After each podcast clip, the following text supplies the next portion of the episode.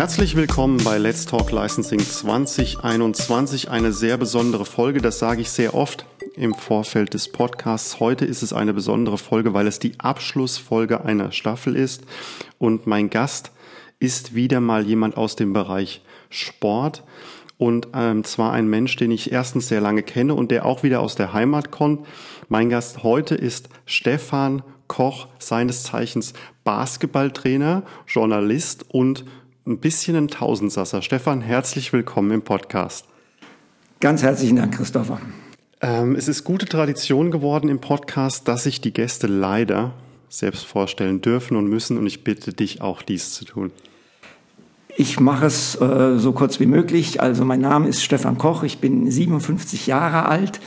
Ich äh, war lange Zeit Basketballtrainer in der Basketball-Bundesliga, äh, unter anderem auch zweimal Trainer des Jahres, arbeite im Moment in allererster Linie als Fernsehjournalist, indem ich Basketballspiele kommentiere, sowohl bei Magenta Sport als auch bei der Zone, die NBA. Und bin auch noch als Keynote-Speaker tätig zu Themen wie Motivation, Teambuilding, Teamführung etc. Wie du es gerade schon gesagt hast, Stefan, dein Ursprung und deine ganze, dein ganzer Kern liegt im Basketball. Dein Fachwissen dreht sich rund um Basketball. Bist du selbst auch jemals mit dem Leder unterwegs gewesen und warst du selbst ein guter Spieler? Ich war unterwegs und ich war kein guter Spieler. Also ich habe begonnen wie jedes Kind in Deutschland mit dem Fußball. Und als ich elf Jahre alt war, bin ich allein Richtung Tor, habe mir die Murmel zu weit vorgelegt. Der Torwart kam raus und hat mich weggesenzt. Ergebnis, ein Beinbruch, Schienbein durchgebrochen, Wadenbein angebrochen, offener Bruch. Äh, fünf Monate Gips, Beinlängendifferenz. Ähm, die Mutter hat gesagt, kein Fußball mehr. Und dann bin ich erst mit 16 oder 15 oder 16, zweites Jahr B-Jugend zum Basketball gekommen. Habe dann so gespielt, dass ich es noch bis zur Regionalliga geschafft habe, was damals die dritthöchste Spielklasse in Deutschland war. Aber offen und ehrlich, ich war auch in der Regionalliga eher einer, der die überwiegende Zeit auf der Bank verbracht hat. Die Kenner der Szene wissen, dass die ganze Familie Koch irgendwo einen sportlichen Hintergrund haben muss. Dein Bruder selbst äh, sehr erfolgreicher deutscher Basketballer. Wie war es denn in der Familie selbst? Bist du zum Sport angetrieben worden? Warst du jemand, der Sport begeistert werden musste? Oder, oder war das so sowas, was ihr sonst eigentlich gar nicht so hattet und du einfach gesucht hast?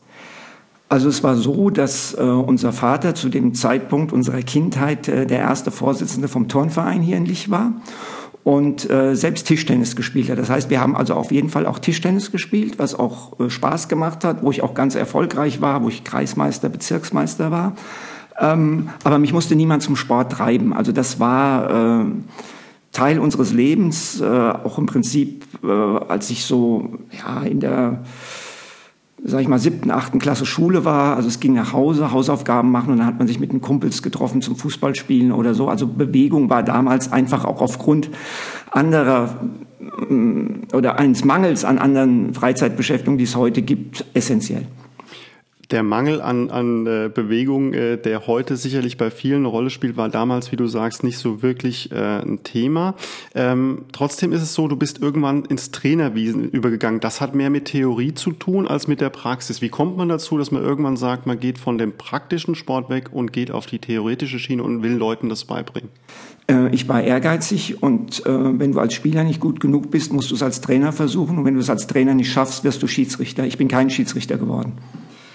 Der, der Schiedsrichterberuf ist dir also erspart geblieben. Ähm, trotzdem erinnerst du dich so das erste Mal an der Linie gestanden zu haben und dann ähm, dich selbst zu hinterfragen, wie kommst du jetzt dazu, denen es selbst beizubringen oder hat dir das von Anfang an Spaß gemacht und hast du Leute begeistern wollen für den Sport? Ähm, also ich kann mich nicht daran erinnern, dass ich mich, mir die Frage gestellt habe, warum ich das mache. Ich weiß nur, dass ich zu Anfang extrem nervös war, ähm, was ich auch über die Jahre hinweg gehalten hat, auch wenn sich es graduell abgebaut hat, dass ich ein extrem hohes Maß äh, an Verantwortung und Druck gespürt habe oder mir selbst vielleicht auch gemacht habe. Also daran kann ich mich erinnern. Aber dass ich mich hinterfragt habe, warum tue ich das jetzt? Das habe ich wirklich getan, einfach weil ich ehrgeizig war, weil ich nach oben wollte in diesem Sport und weil für mich erkennbar war, dass ich es als Spieler äh, nicht schaffe und dass ich als Trainer ähm, mir schon auch eine Begabung zugetraut habe, das, das denke ich schon. Ähm, aber jetzt mich so ganz konkret hinterfragt, warum machst du das jetzt eigentlich und spielst nicht mehr?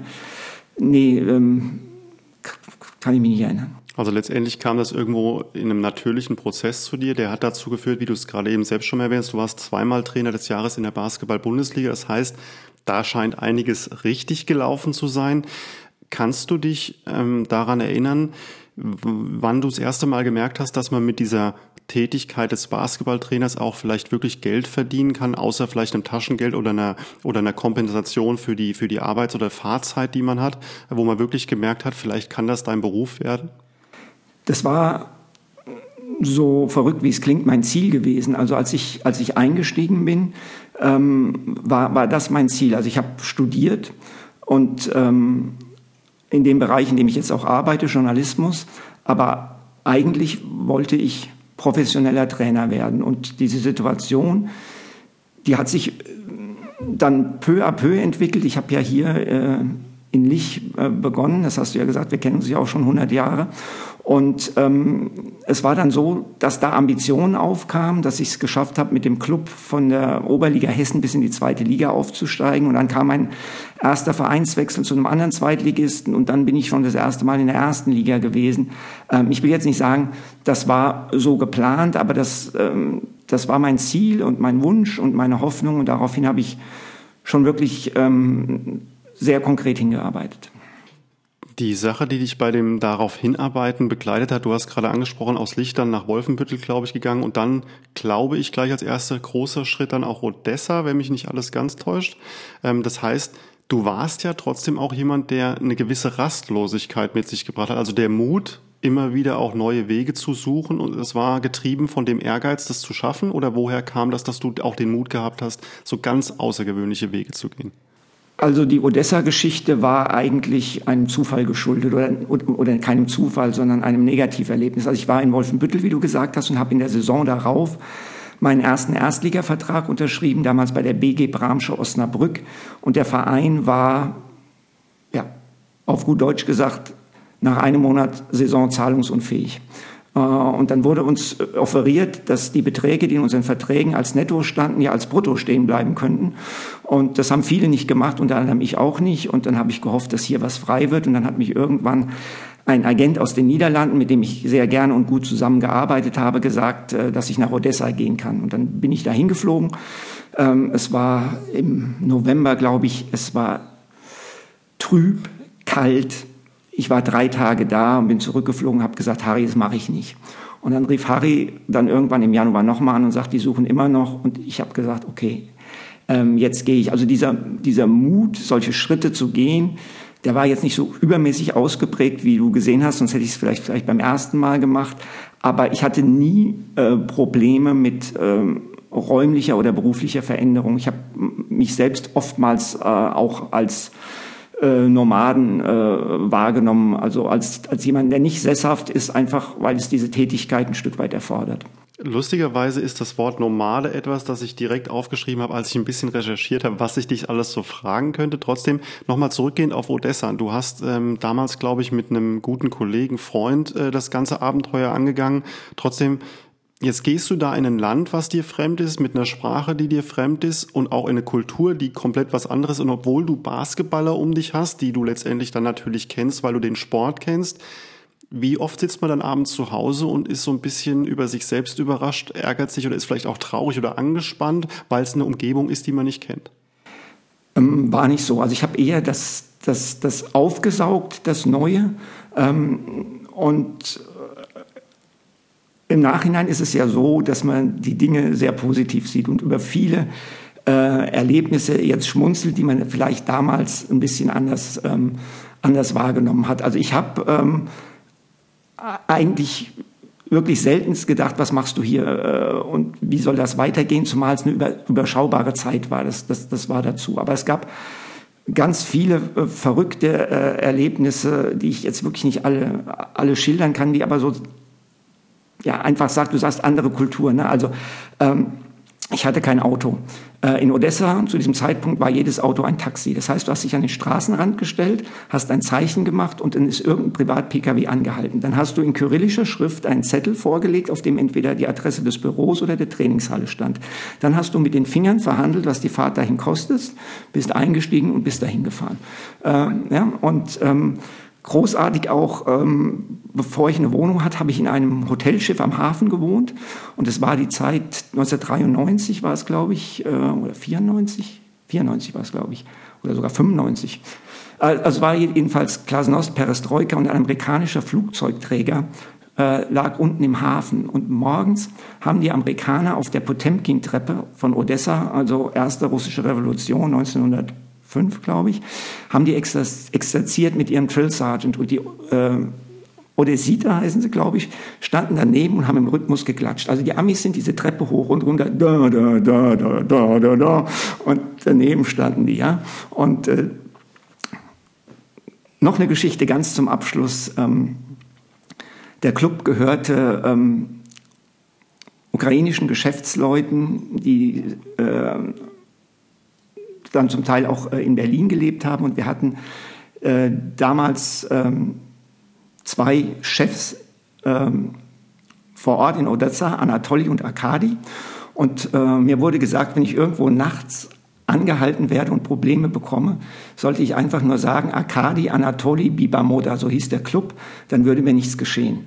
Und äh, das musste ich zum Glück nie nutzen. Aber ich glaube, drei Jahre nachdem ich zurück war, las ich dann in der deutschen Basketballzeitung, ähm, dass Arkadi Tabatschnik äh, auf offener Straße erschossen worden sei, vor dem Büro, wo ich täglich war, nämlich mit einer Maschinenpistole aus einem fahrenden äh, Pkw. So.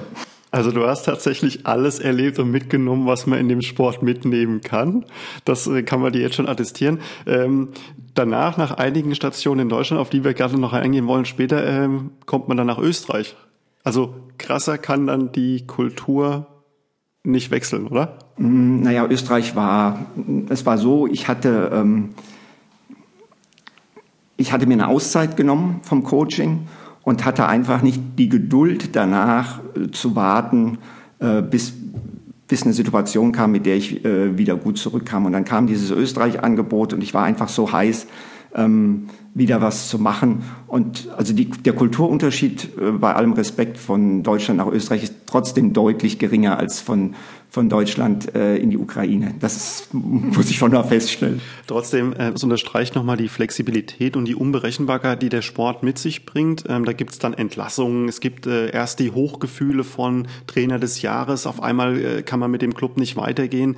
Ähm, wie ist deine Erfahrung damit, dass du immer eine Gruppe Menschen um dich hast, von denen du weißt, du willst die fördern, du willst die auch zu einem Erfolg führen, aber letztendlich trotzdem immer irgendwie ja auch beurteilt wirst für das, was du da machst. Also das heißt, immer ein bisschen auch auf Messerschneide lebst. Ist das was, wo man drüber nachdenkt, wenn man aktiv coacht, oder ist das was, was immer in den Hintergrund rückt und dann immer einfach nur ja äh, nach einer Woche wieder aufpoppt? Also ich kann jetzt natürlich nicht für alle sprechen, ich kann nur für mich sprechen. Für mich hat das immer eine Rolle gespielt. Ich habe es vorhin schon gesagt, ich habe diesen, diesen Druck immer äh, gespürt und ich glaube, dass ich meine besten Leistungen als Coach geschafft habe in Umfeldern, die tendenziell mir diesen Druck eher genommen haben, als diesen Druck stärker ausgeübt haben. Also im Klartext, wenn ich Manager, wenn ich Clubpräsidenten hatte, die ähm, von ihrem, ich bin jemand, der sehr unter Spannung steht die grundsätzlich entspanntere Menschen waren und mich da ein bisschen runtergezogen haben, als mich weiter gepusht haben. Aber dieses Thema, äh, was du da genannt hast, du wirst ständig, jedes Wochenende hast du praktisch äh, einen Leistungsnachweis vor der Öffentlichkeit, das äh, hat mich schon beschäftigt, auf jeden Fall. Und ähm, wie stark kann einen dann die Familie da wieder abholen oder wer holt einen da als Menschen ab, wenn du in diesem Leistungsdruck stehst? Du sagst gerade vielleicht Funktionäre, die dich runterholen können. Auf der anderen Seite sind die ja auch deine Scharfrichter am Ende des Tages. Also gibt es da irgendeinen Ausgleich? Hast du selbst einen Ausgleich gefunden? Selbst weiter Basketball gespielt, laufen, spazieren gehen, irgendwas? Hatte ich irgendwas ähm, da, da berührt immer? Also ähm, Familie als Ausgleich äh, muss ich zu meiner Schande gestehen, war ich nie gut. Ich habe eigentlich immer diese Problematik zu sehr mit in die Familie getragen. Ähm, äh, aber natürlich kann die Familie ein Ausgleich sein und sie war es für mich zum Teil auch. Ja. Ähm, ansonsten selbst Sport treiben definitiv und wie du gesagt hast, äh, Ne, dein Manager und dein Vereinspräsident sind ja auch dein Scharfrichter. Ich glaube, ich habe eine ganz wichtige Gruppe noch vergessen und das sind die Co-Trainer. Also ich glaube, das sind Menschen, mit denen du ganz viel Zeit verbringst und ähm, ich habe für mich gelernt, ähm, da ich ein Typ bin, für den das Glas tendenziell immer eher halb leer ist, dass ich neben der fachlichen Kompetenz und der menschlichen Chemie auch da Leute brauche, die positiv denken, für die das Glas eben halb voll ist. Und äh, wenn ich diese Leute um mich herum hatte, das hat mir äh, extrem geholfen, extrem gut getan. Du hast auf deinem Weg äh, natürlich ganz, ganz viele Spieler weitergebracht, die auch ähm, riesige Namen, nicht nur in der Basketball-Bundesliga haben, auch Leute, die mittlerweile international eine Riesenkarriere gemacht haben, aber auch im Trainerdasein hast du Leute geprägt. Ähm, auch, auch jemand, der in Licht lange verbunden war, Thorsten Leibner zum Beispiel, der seinen eigenen Weg dann gegangen ist. Verfolgt man das als jemand, der der Head Coach war und die Leute dann weiter in der Entwicklung sieht? Ist da weiter noch ein Band, jetzt nicht nur mit Thorsten, aber auch mit vielen anderen, die du hast? Also ist das so eine Art von einer nicht elitären, aber doch einer sehr speziellen Gemeinschaft, weil man sich versteht und weil man weiß, wie groß der Druck ist und was es für eine Art von Druck ist? Definitiv ja. Also ähm, ich glaube, wer selbst nicht im inneren Kreis drin war, kann es schwer nachvollziehen. Und diese äh, ehemaligen Co-Trainer, die jetzt ihren Weg gegangen sind, mit denen bin ich noch regelmäßig in Kontakt. Das sind alles wirklich Freunde von mir. Thorsten, den du genannt hast, ähm, Tyron McCoy, äh, Martin Schiller, der jetzt Head Coach eines Euroleague-Teams ist und der, ähm, was mich auch total stolz macht, wenn er Probleme äh, taktischer Art hat oder mit der Mannschaftsführung, der mich als, aus Litauen, aus Kaunas anruft und sagt, Stefan, hast du mal eine halbe Stunde? Ähm, das und das liegt an, ich brauche mal deine Einschätzung und deinen Rat. Und äh, das ist schon ja so ein eine Familie ist zu nennen, ist vielleicht falsch, aber äh, eine eine Clique, eine, eine Gruppe, äh, in der wir das Thema Basketball gemeinsam haben, aber auch eben unsere, uns, unsere Empathie und äh, glücklich darüber sind, dass jeder seinen Weg gemacht hat. Wenn ich jetzt einen Trainer aus der Euroleague anrufe, dann bist du natürlich mit jemandem verbunden, der sofort unglaublich fachspezifisch einsteigen kann. Da geht es ja wirklich um taktische Feinheiten, Details, vielleicht auch um Spieler. Jetzt bist du aber gleichzeitig auch Experte im Fernsehen geworden oder auch Journalist eben für große Zeitungen. Wie übersetzt man denn diese fachspezifischen Sachen für den normalen Otto-Normalverbraucher, der im Fernsehen sitzt, unterhalten werden will, ein Stück weit auch? Wie filtert man denn dann in seinem Kopf, dass man als Coach ja sehr wohl wüsste, dass da gerade in der Verteidigung was geändert werden müsste, aber man kann es ja nicht so im Detail dem Fernsehzuschauer weitergeben in der Regel. Oder kann man das doch? Ähm, also ich ich bemühe mich schon äh, in diesem Bereich des taktischen Erklärens ein bisschen mich breiter aufzustellen als meine Kollegen, weil das ist meine, meine Stärke und das ist ein Stück weit mein Alleinstellungsmerkmal. Ich darf es, glaube ich, nicht übertreiben. Von dem Feedback her, was ich bekomme, tue ich das auch nicht. Ich glaube, es ist ganz wichtig, viele äh, Leute in dem Bereich, gerade im Basketball, in einem Sport, der sehr äh, statistisch unterfüttert werden kann, und in dem es sehr viele Schlag- und Fachbegriffe gibt, die äh, aus dem Englischen kommen, die, die sich dann in Anglizismen verlieren und glauben, dass die Leute das wissen. Also ich versuche natürlich die Standards wie Rebound, da werde ich nicht sagen Abpraller vom Korb oder sowas, aber äh, andere Sachen versuche ich wirklich äh, zu erklären, mit ein, äh, zwei Sätzen äh, den, den, den Leuten das verständlich zu machen. Das Wichtige für mich ist aber, dass ich, wie ich das Spiel schaue. Also ich schaue ähm, im Moment bin ich eigentlich in allererster Linie Kommentator. Es gab Zeiten, da war ich in allererster Linie Experte. Es gab Zeiten, da war ich gleichgewichtet. Und genauso schaue ich das Spiel. Also wenn ich Kommentator bin, schaue ich es, versuche ich es wirklich aus Zuschauersicht zu schauen und nicht wie ein Coach. Wenn ich Experte bin, versuche ich es wie ein Coach zu schauen. Die Spieler aus der heutigen Generation, auch da müsstest du mich korrigieren, wenn es anders wäre, sind ja doch auch sehr stark viel mehr Entertainer. Die müssen ja auch in Bereichen aufgestellt sein, wie Social Media und sonst was. Also Dennis Schröder jetzt mit einem eigenen YouTube-Kanal und so weiter. Das war früher nicht ganz so im Fokus. Haben sich die Spieler als Persönlichkeiten weiterentwickelt oder ist es tatsächlich so, dass auch das Umfeld, also diese ganzen Medienberater und so weiter, sie heute dazu hintreiben und führt das ein Stück weit weg vom Sport? Jetzt hast du ganz viele Fragen in einer gestellt. Also fangen wir mal an, haben sich die Spieler weiterentwickelt? Ähm, sie haben sich verändert. Nicht jede Veränderung ist Weiterentwicklung. Aber es ist anders als früher. Damit will ich nicht sagen, es ist schlechter und ich will auch nicht sagen, es ist besser. Du hast die Gründe genannt, warum es äh, anders ist. Ähm, es nimmt vom Sport weg und mir persönlich gefällt das nicht, weil ich bin in diesem Bereich ein Purist, das muss ich ganz ehrlich sagen. Ähm, ich finde es extrem wichtig, wenn Sportler sich zu Themen wie sozialer Gerechtigkeit, Rassismus äh, positionieren, so wie das LeBron James als der Basketballer seiner Generation jetzt in den USA gemacht hat. Aber dieses ganze andere äh, Pillepalle zu ähm,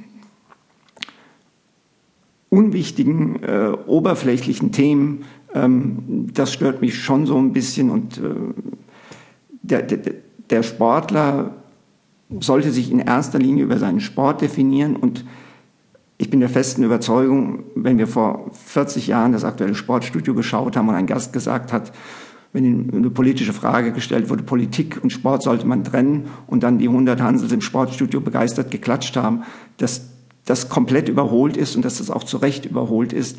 Aber ähm, dieses äh, ganze Gedöns mit, ich habe mir heute ähm, ein, weiß ich nicht was, ein Kopftuch der Marke X gekauft oder dass Leute ihr Essen abfotografieren und da reinstellen mit lecker drunter und einem Smiley. Ähm, da verliere ich so ein bisschen den Glauben an unsere Spezies. Du hast äh, vielleicht auch äh, eben schon ein bisschen den Auslöser des Hypes, also LeBron James für die neue Generation aus der ähm, Netflix-Dokumentation The Last Dance ist gerade natürlich Michael Jordan und der ist ja wirklich allumfassend für den Bereich Basketball, glaube ich, ein bisschen dafür verantwortlich, dass es so eine Weltsportart äh, äh geworden ist. Ähm, so, so ein Michael Jordan hat er dann einfach letztendlich auch schon ja, ein Problem mitgebracht, weil das einmal ein Hype geworden ist und dass die Leute heute selbst ihre eigenen Marken sofort kreieren wollen. Also jeder, der neu in die NBA kommt, äh, hat schon eine eigene Marke, ein eigenes Wortbild. Siehst du das wirklich auch als Problem vom Sportler weg? Michael Jordan war in erster Linie Sportler und der Hype ist daraus entstanden. Heute kommt jemand wie ein Isaiah Hartenstein, den du auch schon im Podcast hattest, oder Moritz Wagner, die kommen schon mit eigenen Logos in die Liga und haben noch keinen eigenen Korb geworfen.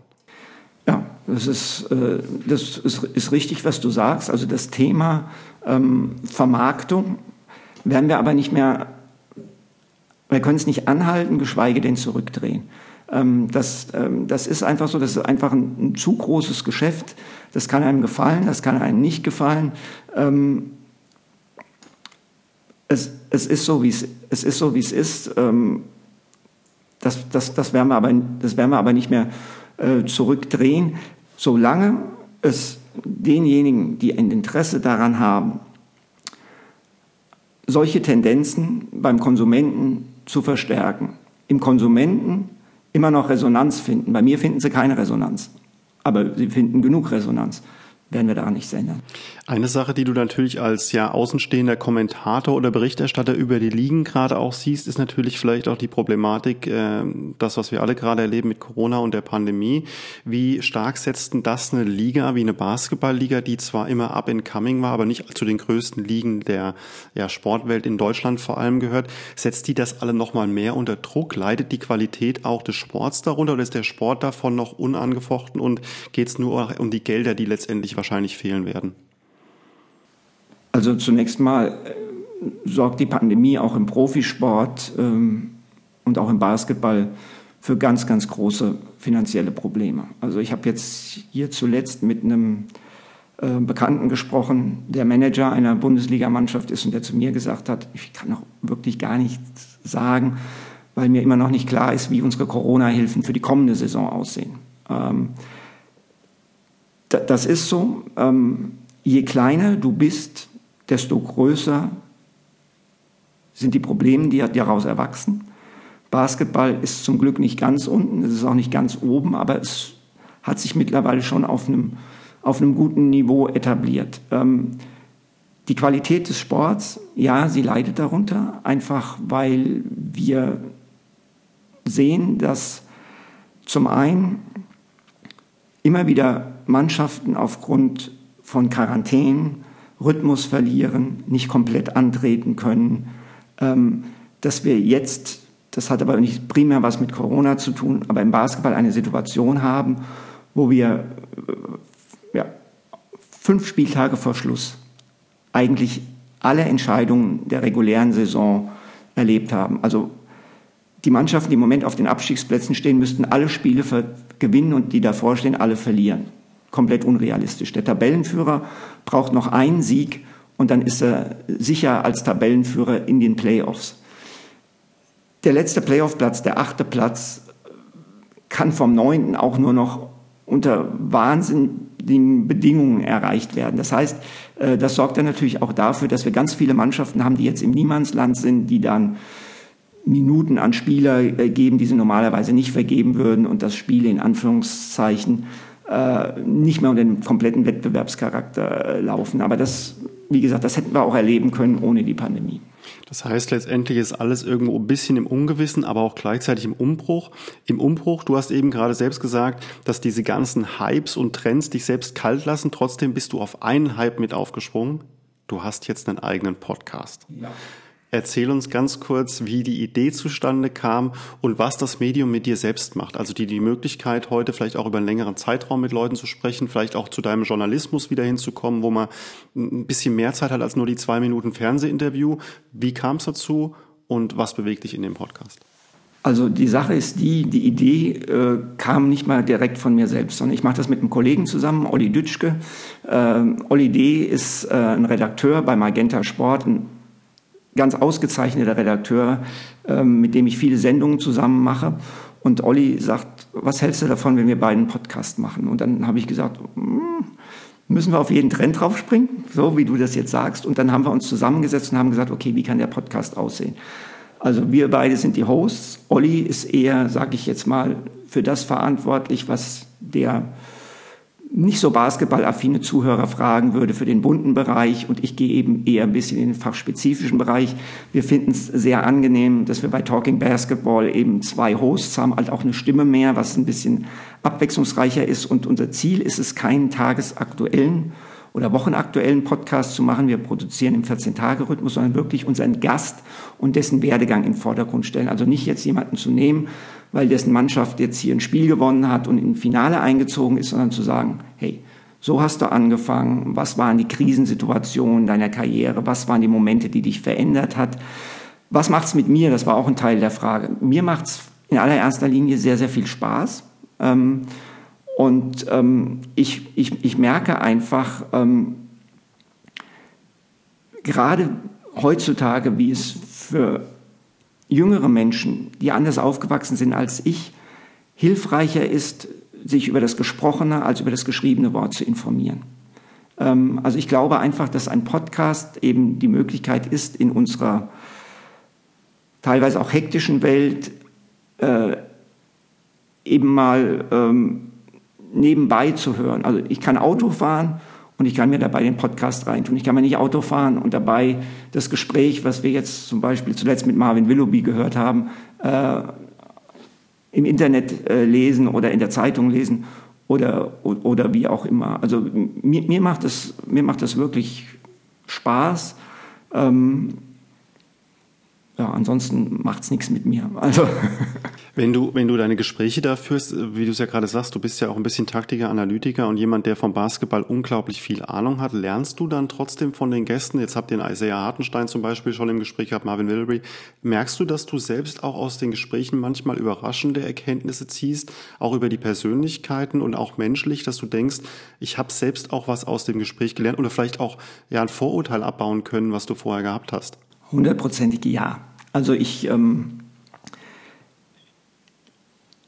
ich will es einfach äh, jetzt gar nicht an einem Beispiel dieser ersten vier Podcast-Folgen sagen, da war in jeder Folge was dabei, sondern äh, grundsätzlich, also ich ähm, mache auch noch äh, ein Audioformat mit Olli zusammen und noch mit zwei weiteren Kollegen, wo wir einmal die Woche über aktuelle Sportereignisse sprechen. Und ähm, da hat jetzt das letzte Mal äh, der Lars gesagt, ob Julian Nagelsmann der richtige Trainer denn für Bayern München sei, weil Bayern braucht doch eigentlich einen fertigen Trainer.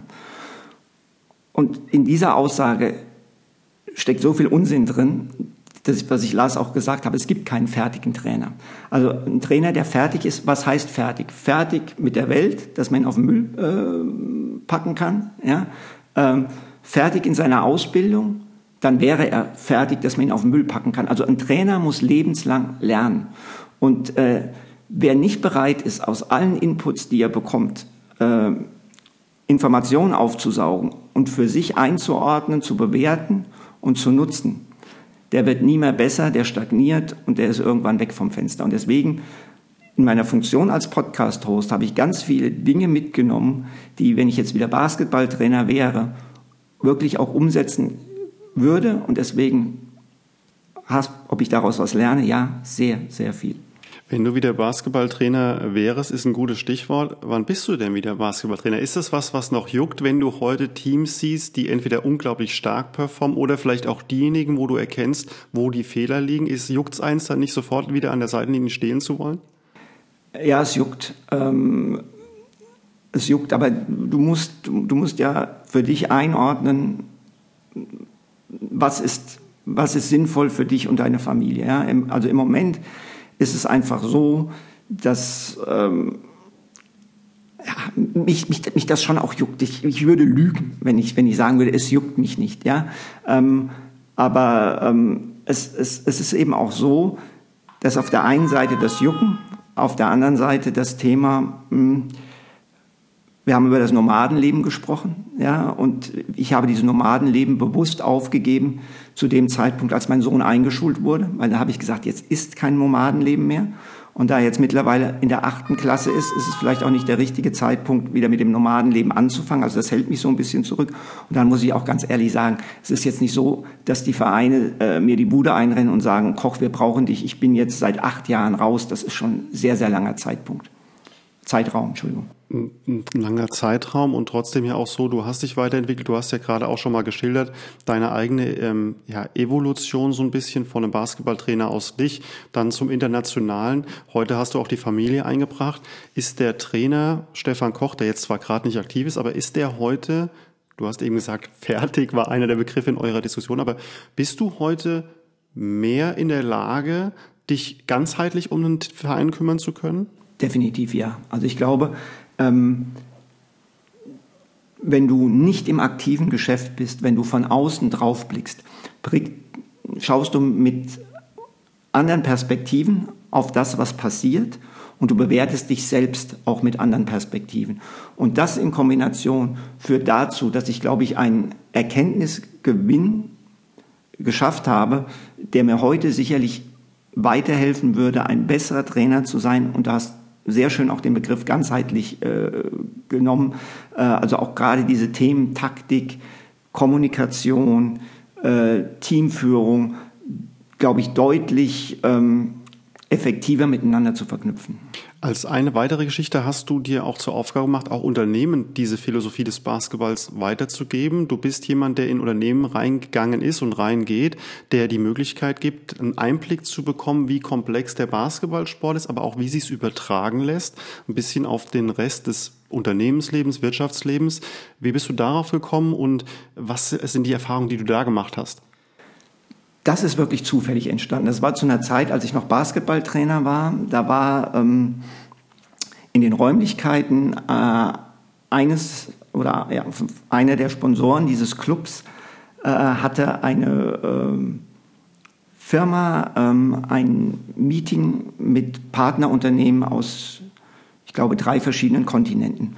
Und die wollten einen Gastredner aus dem Bereich des Sports. Und es war jemand aus dem Fußball gebucht, dessen Namen ich jetzt nicht nenne. Und dieser Herr aus dem Fußball hat zwei Tage vorher abgesagt mit der Begründung, er traue sich nicht zu, das auf Englisch zu machen. Und dann sind die geschwommen und äh, da das in den Räumlichkeiten dieses Sponsors stattfand, haben die gefragt, habt ihr denn jemanden? Und da haben die gesagt, wir können mal den Stefan Koch anfragen. So, dann hatte ich zwei Tage Vorbereitung, hatte keine Präsentation auf dem Laptop, sondern habe nur gesprochen. Und das kam so gut an, dass ich an diesem Tag gleich zwei Folgeaufträge bekommen habe. Und so ist letztendlich das Ganze entstanden. Ähm, was ich mache, ist, ich übertrage Ideen aus dem Sport zur Motivation, Teambuilding, Teamführung, versuche äh, den Leuten klar zu machen, welche Ideen aus dem Sport eins zu eins übernommen werden können in das Wirtschafts- und Gesellschaftsleben, welche man modifizieren muss und welche einfach auch in der Bereich, im Bereich des Sports bleiben. Das Ganze mache ich wirklich mit Präsentation, mit Videoausschnitten, mit äh, Bildern und ähm, ja, das, das, das ist so das Ganze und ähm, die Erfahrungen, die ich gemacht habe, sind, sind alle sehr, sehr gut. Ähm, Mein Problem ist nur im Moment, dass meine Website neu gemacht wird. Und zwar schon seit geraumer Zeit, weil ich einfach nicht dazu komme, mich großartig drum, äh, drum zu kümmern. Deswegen ist die seit gewisser Zeit down. Aber ich habe äh, eigentlich komplett nur äh, positives Feedback. Deine ganze Karriere, logischerweise auch aufgrund der internationalen Spieler, deiner, deiner internationalen Tätigkeit, war immer on the road. Es war immer irgendwo oder ist immer noch immer auch mit international verbunden, national auf jeden Fall. Ähm, wie stark hilft es einem, aus einem Ort wie Licht zu kommen, wo, wie du sagst, der Papa selbst äh, Vorsitzender vom Sportverein war? Wie stark ist die Erdung? Wie stark ist die Bindung an die Heimat? Und wie, wie wichtig glaubst du, ist das für einen Menschen? Wir können nicht für alle sprechen, aber für Menschen, diese Erdung irgendwo zu haben und zu wissen, wo man hingehört? Ähm, also ich glaube, ähm, der Begriff Heimat, mit dem kann ich, kann ich wenig anfangen. Also für mich ähm, geht es nie um Orte, für mich geht es immer nur um Menschen. Also wenn die Menschen, die mir was bedeuten, jetzt nicht hier in Lich wären, sondern äh, ich sage es jetzt mal in Melbourne oder in Shanghai, dann wäre Shanghai für mich der Ort, wo ich mich wohlfühle. Also es geht einfach nur darum, wo sind die Menschen, die dir Sicherheit geben, die dir Vertrauen schenken, in deren Gegenwart du dich wohlfühlst. Und ich glaube, das ist für mich ortsunabhängig, sonst hätte ich ja auch dieses Nomadenleben gar nicht führen können. Und der Bezug, also Heimat dann nicht, aber der Bezug zu Lich und der Region Mittelhessen, ist der noch da oder sagst du auch da, wie du sagst, Shanghai könnte es auch sein, ist, oder, oder hast du da einen emotionalen Bezug zu oder gar keinen? Nee, nur zu den Menschen. Also wir zwei sitzen jetzt hier in Lich und das ist toll, weil wir zwei jetzt hier in Lich sitzen und das Auslösende dabei bist du und nicht der Ort. Wie, wie, gesagt, das könnten wir auch äh, sonst wo machen. Das klingt jetzt irgendwie vielleicht, äh, ach, hat der jetzt hier überhaupt keine, keine Gefühle oder sowas. Natürlich, auf diesem Friedhof dieser Stadt hier liegen meine Eltern begraben und äh, da gehe ich auch hin. Aber äh, nochmal, meine Erfahrung ist, es hängt nie an Orten, es hängt nie an Infrastruktur, die dir auch ein Basketballverein geben kann, sondern es hängt immer nur an den Menschen, mit denen du direkt zu tun hast. Jetzt müssen wir trotzdem noch mal ganz weit zurückgehen äh, zum jungen Stefan Koch und müssen ähm, letztendlich noch mal eine Frage stellen, die immer im Podcast gestellt wird. Wir reden ja in der Regel normalerweise im Podcast auch über Marken und Lizenzen. Ich stelle jedem meiner Gäste die Frage: Kannst du dich erinnern, Stefan, was die erste Marke war, zu der du einen Bezug hattest, beziehungsweise so einen, den Wunsch, das haben zu wollen? Du hast gerade schon geschildert, heute kann dich so materielles und so gar nicht so richtig bewegen. War damals mal irgendwann was, an das du dich erinnern kannst, was dich da entsprechend bewegt hat? Also ich war ein großer Fan in meiner Kindheit von Borussia Mönchengladbach. Und Alan Simonsen und Günter Netzer waren meine Lieblingsspieler. Und ich habe damals ein Trikot bestellt aus einem Katalog, ein Borussia Mönchengladbach Trikot, damals noch ohne Werbung, weiß mit dem schwarzen und dem grünen Streifen runter. Und meine Oma hat mir hinten die Zehen für Günter Netzer draufgemalt. Das war jetzt keine Marke, aber jetzt kommen wir zum Entscheidenden. Günter Netzer war ja in dieser Zeit nicht bei Adidas, sondern bei Puma. Und da Günter Netzer mein riesengroßes Vorbild war und ich auch den Puma-Schuh irgendwie vom Schnitt her und äh, vom ganzen Styling her besser fand, war so irgendwie immer äh, mein Traum, einen Puma-Netzer-Schuh zu haben, aber bekommen habe ich ihn nie. Also Günter Netzer, Puma, Schuh ist dir verwehrt geblieben. Eine Sache, die ich noch im Abschluss fragen muss, es gibt einen anderen Menschen, der aus dem Basketball kam, der dann äh, auch Moderationsjob gemacht hat und heute bei Ninja Warrior bei RTL ist. Wann kommt dein großer Einsatz im Entertainment? Also kannst du dir vorstellen, nochmal auszubrechen? Du bist schon ganz oft ausgebrochen aus der Rolle, die du hattest. Gibt es noch eine Rolle außer dem Basketball-Kommentator im deutschen Fernsehen für Stefan Koch? Ähm, äh, wenn du Stefan Koch fragst, Sicherlich, wenn du die Leute fragst, die darüber entscheiden, sicherlich nein, dann werden die sagen, der hat ein, der hat ein Radiogesicht äh, und eine Zeitungsstimme. Ja? Äh, also von daher, ähm, da gibt's keine Anfragen und das halte ich auch für hochgradig unwahrscheinlich. Dann äh, hoffen wir, dass das Radiogesicht und die, wie hast du gesagt, Zeitungsstimme uns noch ganz, ganz lange erhalten bleiben im deutschen Sport. Auf jeden Fall dir, Stefan, wünsche ich äh, das Allerbeste, dass vor allem deine Träume und Wünsche sportlich, aber auch familiär so in Erfüllung gehen. Und ähm, ja, vielleicht äh, hört man sich mal wieder in diesem Podcast, äh, wenn du die nächste spannende Aufgabe in deiner Karriere angehst. Das würde mich sehr freuen. Es hat auf jeden Fall riesigen Spaß gemacht. Vielen Dank. Danke auch.